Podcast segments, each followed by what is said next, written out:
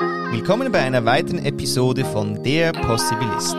Es gibt viel zu viele Möglichkeiten, als dass man Pessimist sein kann. Es gibt natürlich auch allzu viele Krisen, als dass man einfach Optimist sein kann. Ich sage immer, ich bin Possibilist, ich sehe die Möglichkeiten. Und heute habe ich die wunderbare Möglichkeit, über mein durchaus neu entdecktes äh, Thema der Hochsensibilität oder Hochsensitivität mit Brigitte Küster zu besprechen. Und wir hatten schon mal die Freude miteinander, dass wir zwei Sessions äh, machen konnten, wo es um mich ging. Und jetzt geht es um euch, liebe Zuhörerinnen und Zuhörer. Und hallo, Frau Küster. Vielen Dank, Herr Wieser, für die Einladung. Ich freue mich sehr, hier zu sein. Es ist wunderbar, dass wir dem Thema wieder mal Bühne geben dürfen ähm, und dass Sie sich jetzt die Zeit nehmen. Und die erste Frage ist immer, wenn wir ein Bild von Brigitte Küster malen, was sehen wir da? Äh, ich denke ein sehr buntes. Ich bin vieles und ich mache vieles. Und, ähm, und alles hat mit meiner Hochsensibilität eben auch zu tun. Also ich bin ähm, psychologische Beraterin und Erwachsenenbildnerin, auch Traumatherapeutin mittlerweile und habe viele verschiedene andere Weiterbildungen so in meinem Rucksack ähm, führe eine Privatpraxis im St. Galler Rheintal in der Schweiz äh, mit meinen Klienten und bin darüber hinaus auch ähm, Referentin für äh, Workshops, Vorträge, Seminare rund um das Thema Hochsensibilität oder Potenzialentfaltung ähm, im, im, gesamten deutschsprachigen Raum. Ähm, habe mittlerweile sechs Bücher veröffentlicht zum Thema und ähm, ja, und alles das macht mich aus. Jetzt das und noch mehr. Genau, jetzt nämlich Ihre eigene Hochsensibilität. Wie, wie muss man sich die vorstellen? Was, was, ist, was kann man da noch malen? Ach je, ähm, also da, da machen Sie schon direkt ein großes Fass auf. Also das heißt, ähm, ich bin eigentlich ständig in der Anspannung, ähm, was meine Anforderungen des jeweiligen Tages anbelangt, aber auch was Erinnerungen an den letzten Tag oder an die letzte Woche oder an meine ähm, Geschichte anbelangt. Ähm, das heißt also, mein inneres ähm, Gedankenkarussell steht eigentlich nie still. Und, ähm, und das ist ziemlich anstrengend. Also die Zuhörenden können sich das vorstellen, als wäre in ihnen drin ähm, ein Radio, was ständig in voller Lautstärke spielt und wo es keinen Ausknopf und auch keinen Lautstärkeregler gibt. Also ähm, es ist keine Wahl, ob man hochsensibel ist oder nicht. Man kann sich nicht entscheiden, ähm, weniger zu fühlen oder wahrzunehmen sondern ähm, ja, ähm, das Leben sieht für mich so aus, dass ich mir da wirklich sehr genau äh, anschauen muss, was ähm, verlangt meine Kapazität, beziehungsweise was kann ich ähm, hineinbringen. Es passt sehr viel hinein in einen Alltag, auch hochsensibel im Alltag. Aber, ähm, aber manchmal ist es dann einfach auch zu viel und ich bin relativ leicht erschöpft. Mhm. Also wie, jetzt kann ich das nicht wegmeditieren. Bitte? Jetzt kann ich das nicht wegmeditieren, da dieses, dieses, also, dieses permanente Rauschen. also es, es hilft schon. Also äh, man kann mit gutem Selbstmanagement schon sehr gut gegensteuern. Ähm, Meditieren hilft, Yoga hilft, äh, sämtliche Entspannungsübungen helfen. Ähm, äh, das, was ich die Mikrooasen nenne, hilft. Mhm. Und, ähm, und alles das, es, es, es, wirkt jetzt auf den ersten Moment etwas äh, aufwendig, mhm. aber, ähm, aber natürlich, also wenn Sie diese Dinge in den Alltag integrieren, dann hilft es schon. Also auch dann werden Sie aber ähm, mehr oder weniger manchmal erschöpft sein, äh, mehr als es Normalsensible einfach sind. Also Hochsensibilität kann man nicht wegbringen mit therapeutischen oder oder äh, Achtsamkeitsübungen. Also etwas davon wird immer bleiben. Mhm. Wird einen Gegensteuer geben. Mhm. Dann wird es schon besser, doch. Ja, und das ist eben spannend, weil ähm, ich war jetzt eben auf LinkedIn äh, unterwegs und da sind viele schöne Begegnungen entstanden und auch halt Menschen, die es auch erst jetzt für sich einordnen können und sich somit gesehen fühlen. Und ich meine, ob jetzt äh, hochsensibel oder nicht, alle Menschen fühlen sich einfach besser oder sehr gut, wenn man gesehen wird von einem Gegenüber, genau. sage ich mal. Ja. Absolut. Ähm, also nur schon das ist auch sehr nährend, merke ich. Und dass wir da heute auch wieder einen Beitrag leisten, dass sich Menschen gesehen fühlen dürfen und können, ähm, finde ich sehr einen wichtigen Beitrag. Und gleichzeitig klingt sie auch immer wieder so, oder ich finde es auch so unfair, dass wir uns so anpassen müssen. Und ich frage mich, wie wird denn die ideale Welt aussehen für hochsensible Menschen? Weil wir sind ja scheinbar 20 Prozent, ist das korrekt? 20 Prozent der Menschheit hat diese ähm. Mindestens, mindestens. Also mittlerweile äh, gibt es eine Studie, die sogar nahelegt, dass es wahrscheinlich eher sogar 30 Prozent sind. Mhm. Ähm, also die vorherigen 20 Prozent, die sind, das sind ja immer nur die Leute, die dann wirklich auch in den Studien erfasst sind, so weiter. Ähm, und ich möchte etwas zu dieser Unfairness sagen. Also ich erlebe häufig, dass äh, Hochsensible das Gefühl haben, die Welt ist ungerecht zu ihnen und sie müssen sich allem anpassen. Mhm. Ähm, ich denke, da die normalsensible Welt verlangt das aber nicht explizit.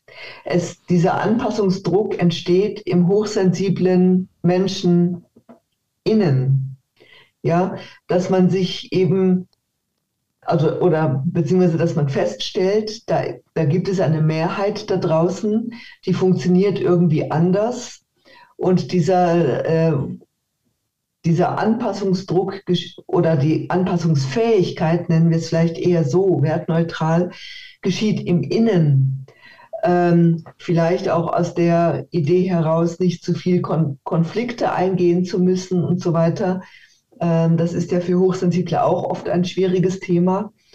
Ähm, aber ich muss wirklich betonen, dass es die Normalsensiblen gar nicht erwarten. Also sie, sie, ähm, also äh, sie sagen es nicht explizit, du und du, der du sensibler bist, musst dich anpassen und so weiter. Es geschieht, ja, durch die ähm, Konstellation, wenn man eben verschiedenartig in der Welt unterwegs ist und wenn es da eben eine Mehrheit versus eine Minderheit gibt.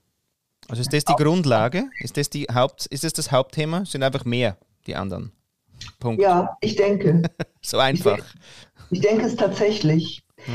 Weil, ähm, also ich meine, es ist natürlich auch irgendwo logisch, ne? wenn, wenn ich irgendwo nur Normalsensible sehe und niemanden irgendwo in meinem Umfeld habe, der irgendwie so tickt wie ich, mhm. dann, ähm, dann denke ich, das wäre das Normale und dann muss ich mich anpassen. Also habe ich wie so das Gefühl, ich müsste mich anpassen. Mhm. Aber, ähm, aber eigentlich ist das nicht der Fall, sondern es geht wie ums äh, Gegenüberstellen von ähm, verschiedenen Arten in der Welt zu sein. Und da möchte ich allen Hochsensiblen eigentlich zurufen, ähm, dass sie sich wirklich auch verbinden mit ähm, anderen Hochsensiblen ähm, und eine äh, stärkere Gemeinschaft auch bilden.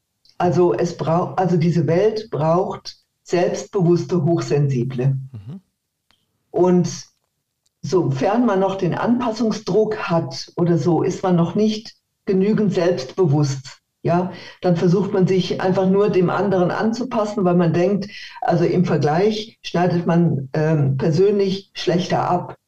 Aber äh, im Grunde genommen muss das nicht so sein. Also das wär, äh, wäre mir wirklich ein Anliegen, dass man da so ein bisschen sorgfältig ist.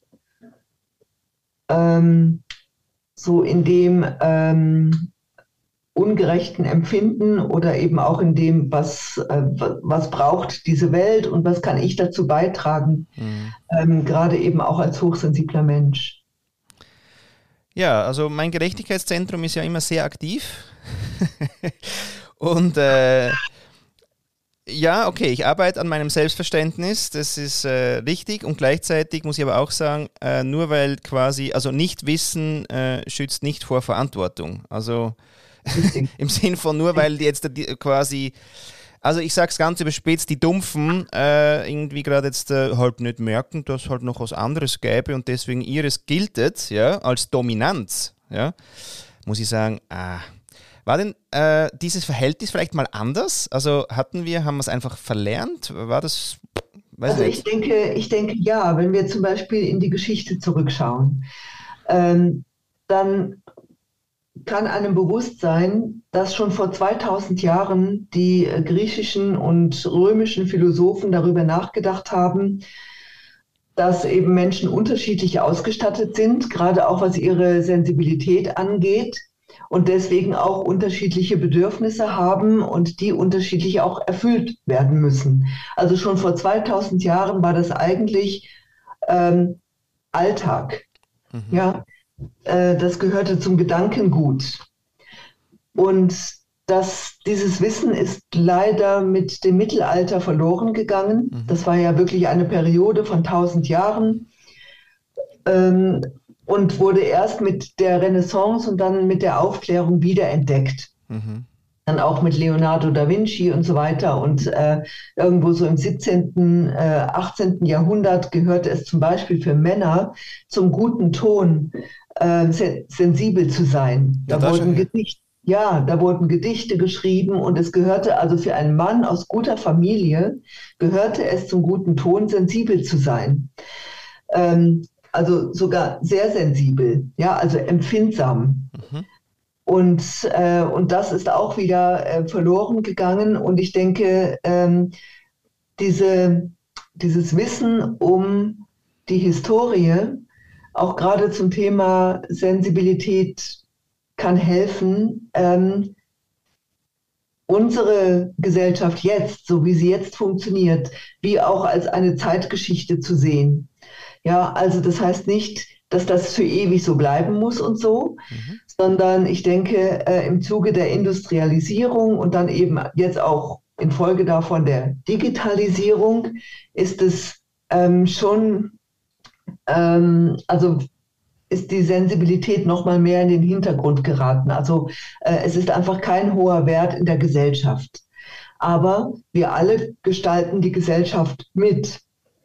Und in dem Sinne, wie heute über äh, hohe Empfindsamkeit und Hochsensibilität gesprochen wird, ähm, wächst eine neue Generation heran, die irgendwo auch mehr ähm, Bewusstsein für diese ganzen Zusammenhänge äh, schon mit der Muttermilch so ein bisschen einsaugt. Mhm.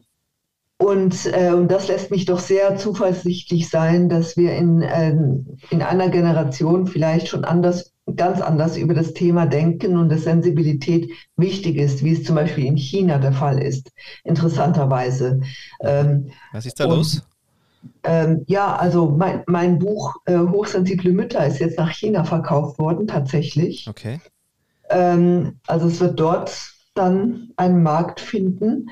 Und das finde ich auch hochinteressant. Ich kann es noch nicht so genau einordnen, was da passiert, weil auf der einen Seite gibt es da von der Regierung in China äh, diese Nähe zu Russland und, und dieses, dieses Dings äh, und eine sehr autokratische ähm, Regierungsführung. Und auf der anderen Seite ähm, scheint da aber auch Raum zu sein für äh, Sensibles, für Nachdenkliches, für Tiefgründiges, für Introvertiertes, was ja alles einfach auch Themenfelder von Hochsensibilität sind.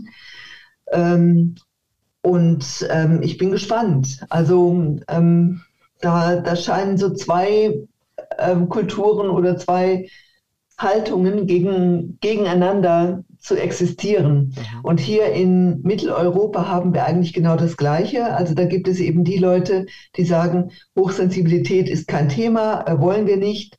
Ähm, man muss die Leute oder die Kinder hart machen für eine, für die ach so harte Welt da draußen und so weiter. Und dann gibt es aber auch eine äh, zunehmende Tendenz, eben das wirklich als wichtig anzusehen und als Wert auch herzustellen Und, ähm, und da gibt es ja diverse ähm, dann eben auch Projekte und, und, und Initiativen und so weiter, ähm, die da so dieses Gegengewicht bilden. Mhm. Und ich glaube, je nachdem, welches ähm, berufliche Umfeld man hat und wie man selbst so aufgestellt ist, kann man sich für den einen oder anderen oder für die eine oder andere Sichtweise entscheiden. Mhm. Und was ist dann so der, der, ähm, das ist eigentlich die Angst der Industrie, ja, das quasi alles löschen, ja, alle wollen nur noch liegen, alle müssen sich den ganzen Tag erholen, weil es so hochsensibel ist, ja, die Maschinen sind zu laut, äh, irgendwie äh, die Eindrücke zu viel, der Reiz zu hoch, so. Also liebes ja. Volk, so, ihr, li ihr lieget da nieder, ja, wenn ihr jetzt äh, hier dem Schwung lässt, oder? Also das ist ja mal quasi die Wirtschaftsangst, sage ich. Ähm, also darf ich da kurz einhängen, Herr, Herr Wieser? Ja, bitte. Ja, Sie, Sie sagen es richtig, weil dahinter steckt eine Befürchtung, genau. eine Angst, ähm, dass dann äh, auf einmal die Wirtschaft zusammenbrechen würde und, ein, äh, und es wie ähm, ähm, äh, also ein Wirtschaftsunternehmen wie nicht mehr leistungsfähig wäre. Mhm wenn es eben zu viele äh, hochsensible Mitarbeiter hat, weil man denen irgend, weil man die in Watte packen müsste und weil man so, ne? Mhm. Und, ähm, und aber das Gegenteil, glaube ich, ist der Fall. Also ich glaube, dass ähm, Wirtschaftsunternehmen sehr gut daran tun, für eine Diversität ihrer Mitarbeitenden zu sorgen das heißt also, es braucht nicht nur Hochsensible, es braucht auch Normalsensible, aber es braucht eben auch Hochsensible, um zum Gelingen des ganzen Unternehmens beizutragen. Mhm. Und, ähm, und wenn wir uns anschauen, was jetzt so mit der, also angefangen von der Finanzkrise 2008 und alles das äh, passiert ist, das waren mit sicherlich keine Hochsensiblen, die dazu beigetragen haben, dass es so weit kommt. Mhm. Ja? Und von daher ähm, denke ich auch, dass Hochsensible sehr zu einem guten Gelingen der Gesamtgesellschaft beitragen können. Aber man muss ihnen auch den Raum lassen und es braucht eben ein gesundes Selbstbewusstsein dafür. Mhm. Jetzt, also ohne das geht es dann auch nicht. Mhm. Und wie kann man denn da die Orientierung für einen selber schaffen? Weil das ist nämlich schon, bei mir war ja die Geschichte, dass eigentlich äh, im, äh, die Inge aus München mich zehn Fragen, also mir zehn Fragen gestellt hat, die ich alle mit, mit einerseits Ja beantworten konnte, was man sagen kann, okay, ist tendenziös. Gleichzeitig aber habe ich es hab eben sehr gefühlt. Also es war dort schon, und ich, ich nehme das Wort eigentlich immer wieder, das habe ich jetzt auch in meinen Blogposts, äh, immer wieder gebraucht, dieses Heimkommen. Es hat was von Heimkommen, es hat was von Landen, es hat was von eben gesehen werden. Ähm, mhm. Endlich mhm. ist auch so ein Wort. und ähm, Sie haben das ja dann noch eigentlich für mich ja noch mehr verstärkt, indem Sie gesagt haben, Herr Wieser, wünschen Sie sich nicht einfach mal ein wahrhaftiges Gegenüber. Jawohl. Und dort drin äh, also für mich waren es jetzt die zehn Fragen von Inge. Und jetzt, äh, okay, erlebe ich zum Beispiel über meine Posts, dass eben Menschen sagen, hey fuck, you triggered something. Jetzt, da habe ich noch gar nicht hingeschaut, aber es schaut so aus, als wäre es ich irgendwie. Und jetzt gehen sie halt mal los. Ähm, dann gibt es wahrscheinlich wieder tausend Typen äh, äh, Umfragen oder Online-Tests, die man machen kann ich habe jetzt auch wieder in dem Buch gelesen, das sind ja Fragen zum Teil, je nachdem, wo man landet, die echt nicht in Selbst, also in Selbstwert und in Selbstverständnis einschenken. Wenn ich nur Fragen habe, wenn es mir zu laut ist, dann habe ich gern das. Wenn irgendwie überreizt bin, dann will ich Rückzug. Also es, es pathologisiert auch. Es gibt so ein wirklich krasses pathologisierendes Eck. Und dann gibt es ja. aber dem gegenüber wieder quasi äh, die, die High Sensitive Person, die HSPs retten die Welt. Ja, also so. Ja. Wie, wie, ja. wie findet man da Orientierung? Oh, schwierig. Also es geht immer nur über das eigene Ich. Ähm, es geht immer nur über das Bauchgefühl und über die äh, Körperwahrnehmung auch. Mhm. Ähm, und ich möchte allen Menschen da draußen zurufen, sich nicht zu sehr irritieren oder vereinnahmen zu lassen von irgendwelchen Ideen, ähm, die von anderen kommen. Also alle, jede Haltung hat schon ihre Berechtigung, ja. Und trotzdem glaube ich, ähm, dass zu viel einfach auch in Schwarz-Weiß-Denken geschieht und dass die Nuancen dazwischen zu wenig erforscht und erkundet werden. Und äh, nach meiner Beobachtung her bestehen ähm, Hochsensible sehr in, in sehr vielen Nuancen zwischen Schwarz und Weiß.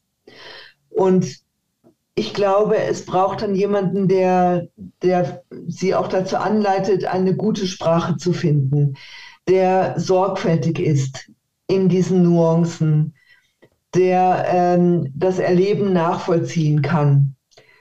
Ähm, also nochmal Beispiel der griechischen Philosophen. Gell? Also damals, vor über 2000 Jahren, war es absolut üblich, dass ähm, einem Schüler, also einem Jungen ähm, von, also so, ich glaube, ab zwölf ging das dann los, ein erwachsener Mentor zur Seite gestellt wurde. Und dieser Mentor hatte die Aufgabe, die Persönlichkeit und den Charakter zu bilden des, des Jungen. Also damals hat man nur von Jungen gesprochen, das galt für Mädchen irgendwie nicht. Also heute ist es natürlich anders, gell? Mhm. Aber, aber so dieses Prinzip, ähm, dass da jemand ähm, als reifer und weiser ähm, jemandem eins zu eins zur Seite steht mhm. und man sich jeden Tag irgendwie trifft oder sieht und so weiter und so die verschiedenen ähm, Aspekte des Lebens beleuchtet, das finde ich sehr, sehr wertvoll. Das gibt es natürlich nicht. Also niemand hat mehr die Zeit, niemand wird auch dafür Geld bezahlen und so. Äh, manchmal findet man das ähm, in Form von Lehrpersonen tatsächlich, die mhm. auch eine gereifte Persönlichkeit haben und nicht nur den Schulstoff vermitteln. Mhm. Manchmal findet man es in der Familie, öfters aber außerhalb in Form von Therapeuten oder so. Mhm. Ähm, und dieses Prinzip finde ich eigentlich sehr hilfreich. Also das heißt, man, man gibt sich anheim einer Führung von jemandem, ähm, dasselbe finden wir eigentlich im Buddhismus, gell, wo es ja auch die ganzen ähm, Lehrer gibt, die Rinpoches und ähm, wo man dann eben auch ähm, Lektionen bekommt und so weiter. Und im Grunde, also das ist, also man kann dann darüber streiten, ähm, inwiefern ist das eben hierarchisch und so. Das haben Hochsensible dann eben auch oft nicht gerne. Mhm. Ja, aber, ähm, aber so das Prinzip an sich finde ich schon gut, dass es da eben Leute gibt, die schon länger im Leben stehen, die ihre Erfahrung haben, die irgendwo eine gewisse Weisheit haben und die einen davon etwas vermitteln können und die einen eins zu eins begleiten. Mhm. Und das findet einfach zu wenig statt. Also heute ist, ist jeder Mensch irgendwie so auf sich selbst angewiesen, so seinen oder ihren Weg zu gehen. Mhm. Und, ähm, und da fehlt das einfach auch. Also es fehlt dieses Mentoring oft. Mhm. Ja. Und also mir zum Beispiel hat in der Orientierung sehr geholfen das Human Design. Das kann man ja auch verschieden sehen. Und das Human Design geht ja auch auf die Gaben ein und transformiert, so wie ich es für mich verstanden habe, wirklich so Bürden, die man hat. oder für sich selber das Narrativ der Bürde, ja, also im Sinn von eben, ah, ich nehme viel zu viel wahr, ja, das kann man ja so erzählen, oder man kann sagen, hey, ich nehme total viel wahr, aha. Und das ist was Positives. Also diese Transformationen haben mir da sehr geholfen, ähm, für Selbstverständnis einfach auch. Ähm, da sind wir aber wieder beim Thema der Labels, was ähm, mein lieber Dr. Psycho, mit dem ich auch einen Podcast äh, gemacht habe, zeitlang, ist Tiefenpsychologe, und äh, Gruppendynamiker, vehement eigentlich gegen die Labels schießt und ich einfach aus meiner Biografie jetzt der letztes Jahr das enorm gebraucht habe, dass ich mich einordnen konnte im Sinn von ich weiß, was mit mir los ist, weil ich ja. hatte schon als Teenie den Satz, oh, wäre ich doch nur ein bisschen döfer, dann würde ich nicht alles spüren. Dann weiß man ja noch nicht, was los ist. Und doof meine ich jetzt nicht im Sinn von ja. doof, sondern einfach im Sinn von, ich wäre gern einfach, ich habe einfach anderen zugeschaut, die denken nicht so viel drüber nach, äh, die sind irgendwie happy. Ähm, und wieso habe ich immer diese Loops? Wieso praktisch muss ich immer über Sachen länger nachdenken? Wieso brauche ich irgendwie mhm. länger auch, ähm, bis ich wieder Lust auf andere Menschen habe und so. Was ist mit mir los? Habe ich mir eigentlich quasi 40 Jahre gefragt. Und da muss ich schon sagen, dass jetzt eigentlich dieses Label mir einerseits Schwung gegeben hat, es hat mir Zuversicht gegeben, es hat mir auch Selbstwert und, äh, äh gegeben. Und ich muss mich jetzt ja nicht fanatisch auf das einschießen. Aber es ist gerade freudvoll, damit äh, einen gewissen Weg zu gehen. Ich also, ich sehe beides. Also, ähm, ich verstehe, was der Herr damit meint. Ähm, und gleichzeitig habe ich die Erfahrung auch, wie Sie gemacht, dass es wichtig ist, ähm, einen Begriff zu haben, wo man sich einordnen kann. Ähm, also, weil sonst bleibt es wirklich immer nur so im eigenen drin, äh, als, als ob man schuld wäre an irgendwas, oder? Äh, dass man halt so blöd im Leben steht und so kompliziert ist und alles das. Ne? Äh, aber wenn man, also nach der ersten Erleichterung kommt dann eben auch relativ bald zu, zu der Eindruck, ja, und, und jetzt, was fange ich damit an? Ähm, also es heißt, dieses Label, so wie Sie es nennen, führt zu einer Erleichterung. Man kann sich einordnen. Das war bei mir persönlich genau gleich. Das ist bei allen meinen Klienten auch so. Äh, und irgendwann kommt dann aber der Moment, wo man es wieder wie öffnen muss. Mhm. Also das heißt, ähm, öffnen meine ich, sich nicht einfach darauf sein Leben lang zu verlassen, dass man jetzt einfach hochsensibel ist und deswegen bestimmte Dinge vielleicht nicht kann oder bestimmte Dinge dann doch. Ähm, so, also das engt eben dann auch wieder ein. Mhm. Ja, also für mich liegt die Weisheit wirklich so in der Mitte.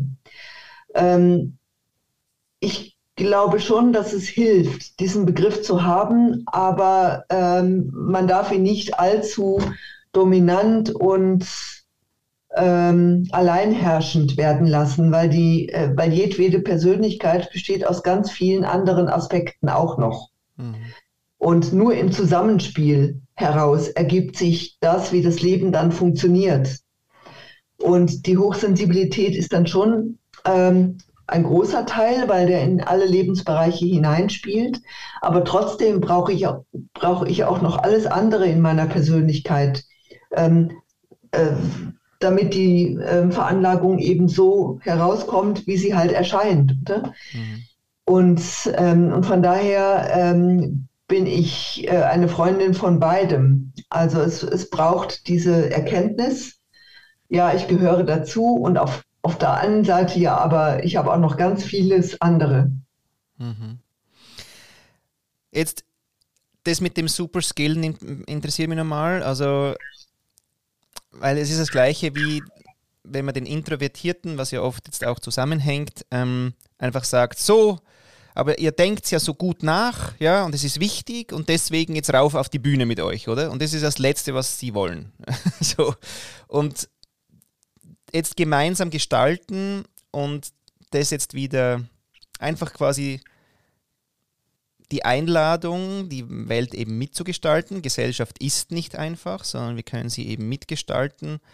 Mhm. Also vor allem wir hier in diesen Breitengraden können sie definitiv mitgestalten, aber ich glaube nicht, dass jetzt irgendwer anderer das mal per se einfach sagt, nein, ich meine, im Iran gestalten sie enorm mit Lebenseinsatz, also von dem her ja. auch sie gestalten äh, und nicht nicht, nur weil es repressiver ist weil wir einfach Schöpferwesen sind und Schöpferinnen. Und, ähm, aber wie kann man das jetzt irgendwie auch so gestalten, dass das eben eine Einladung ist, dass es eine Willkommenskultur für das ja, Vielfältige dann gibt und diese Hochsensibilität, ihren, ihre Kraft, hat sie denn wirklich so eine Kraft, wie wir es alle merken und denken? Oder ist es dann die Selbstüberhöhungsphase gerade als Gegenpol? Wie können wir das irgendwie ein bisschen natürlicher oder können wir uns auf irgendwas besinnen? Sie haben die Griechen immer wieder ähm, genannt auch.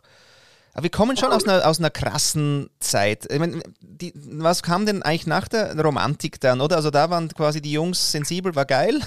Und dann kam die Industrialisierung, okay, vielleicht war es das. Also diese Wellen auch. Ähm, wie können wir das irgendwie natürlich oder gut gestalten, dass jetzt das Raum haben darf, ohne dass wir jetzt da Seelen auf Bühnen zerren, also, weil es jetzt wichtig ist? Wie macht man also, ich würde jedem Hochsensiblen, also im Grunde genommen gilt das für alle Menschen, auch für die Normalsensiblen, aber ich würde jedem Menschen zurufen, bildet euch.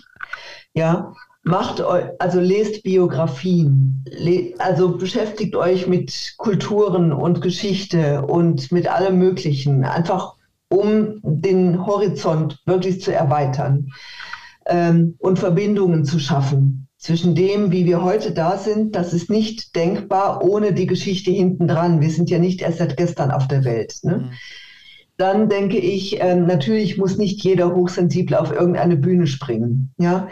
Ähm, und das ist, also mir war das auch nicht gegeben. Ich, also das, das Herzblut war einfach so groß, dass ich da habe durch müssen. Also ich habe mir das erarbeitet. Das war sehr, sehr, sehr schwierig. Mhm. Ähm, muss aber nicht jeder machen, sondern es fängt bei mir schon an oder für mich in meiner Vorstellung ähm, bei der Alltagsgestaltung. Wenn man ein Gespräch mit der Nachbarin hat oder ähm, wenn man sich Zeit für die Kinder nimmt, wirklich Quality Time mit ihnen zu verbringen und ähm, statt nur Aufgaben abzuarbeiten oder so etwas. Ähm, also Zeit ist für mich ein ganz großer Faktor. Jetzt werden natürlich schon einige da draußen ausrufen und sagen, ja, davon gibt es ja so wenig. Ich denke, nein, Zeit ist immer genug dafür da, für das, was einem wichtig ist. Man muss sich nur mal überlegen, wie viel Zeit man täglich mit ähm, den äh, Gerätschaften verbringt, ähm, wie Handy und Tablet oder Computer oder so, oder auch Fernsehen ähm, wenn man etwas davon dann einsetzen kann für ein äh, gutes Gespräch oder für einen Gedankenaustausch, ich glaube, ähm, dann ist auch schon etwas punktuell anders geworden. Mhm. Also in diesem Gespräch zwischen zwei Leuten zum Beispiel. Und ich glaube, man kann diese kleinen Dinge nicht hoch genug schätzen. Da ähm, fällt mir dieses Gedicht von Rainer Maria Rilke ein, der irgendwann mal gesagt hat, äh, nichts ist mir zu klein und ich liebe es trotzdem und mal es auf Goldgrund und groß. Und ich weiß nicht, wem löst es die Seele los. Und das, das finde ich genau, also wenn man rausgeht und irgendwie äh, der Kassiererin im, am Supermarkt äh, ein hochsensibles Wort schenkt oder eine freundliche Geste macht, irgendwem oder äh, der Nachbarin ein paar Minuten der Aufmerksamkeit schenkt, dann ist etwas anders geworden. Mhm. In, in diesem Alltag von demjenigen oder auch im eigenen Alltag. Und so kann es gelingen. Mhm. Ja. Wenn, wenn, man, wenn jeder sich da bewusst wäre, ähm, das, so kann es einfach gelingen. Mhm. Mhm. Ähm,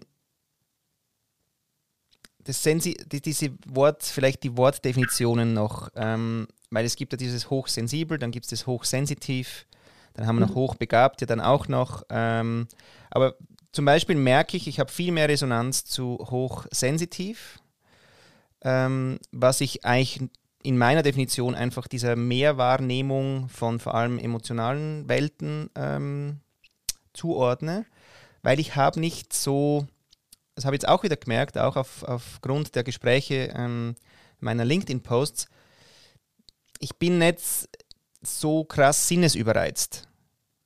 Ich höre ja. hör zwar recht gut und brauche viel White Noise, das weiß ich. Wenn ich mich vertiefen will, brauche ich White Noise, sonst werde ich, also ich gehe halt mit jedem, also ja, Geräusch auch wie mit, deswegen Musik geht für mich nicht oder zum Beispiel dann eher Techno, weil es auch monoton ist, also ich brauche eher monotones.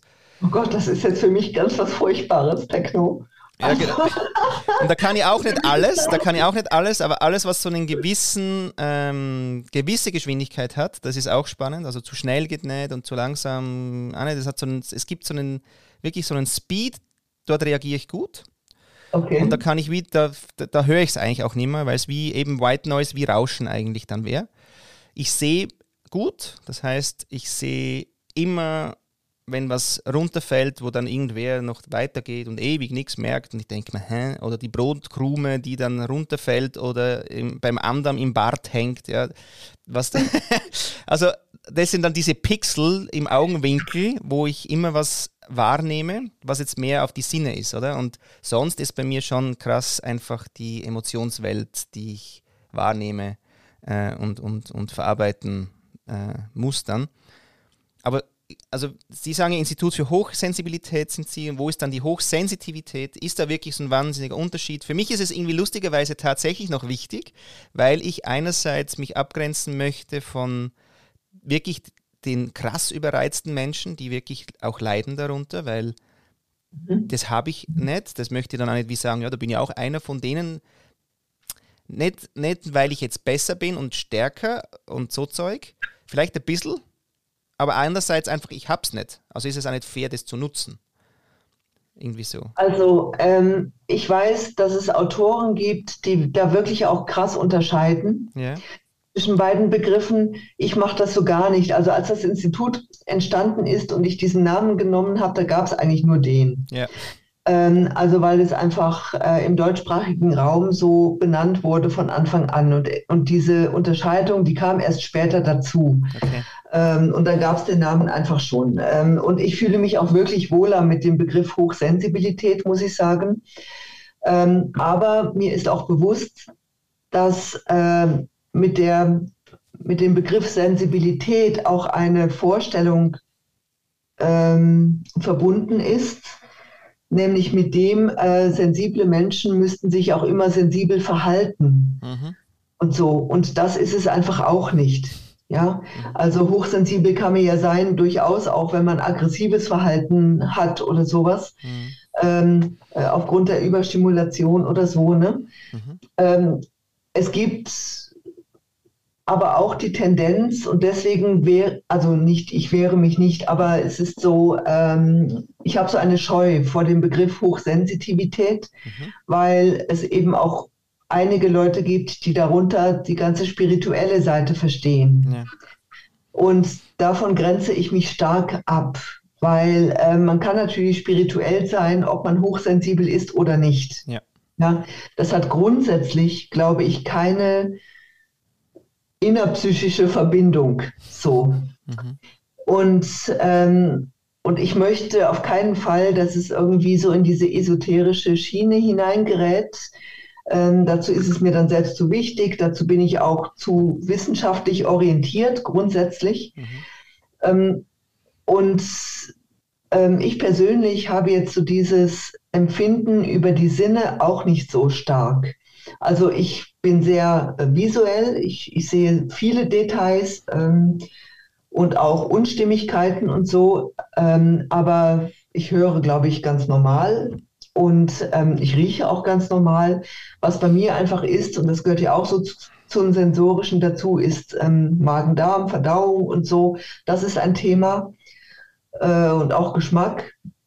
Ähm, aber, ähm, aber von daher denke ich, ähm, ich bin so hin und her gerissen. Eigentlich umfasst, also wenn wir die englische Übersetzung nehmen, mhm. umfasst Sensibility ähm, äh, nur ähm, die Empfindsamkeit, während Sensitivity auch die Erregbarkeit, die, die Reizoffenheit ähm, umfasst. Also Sensitivity ist eigentlich der umfassendere Begriff, wenn man jetzt rein von der äh, englischen Übersetzung ausgeht.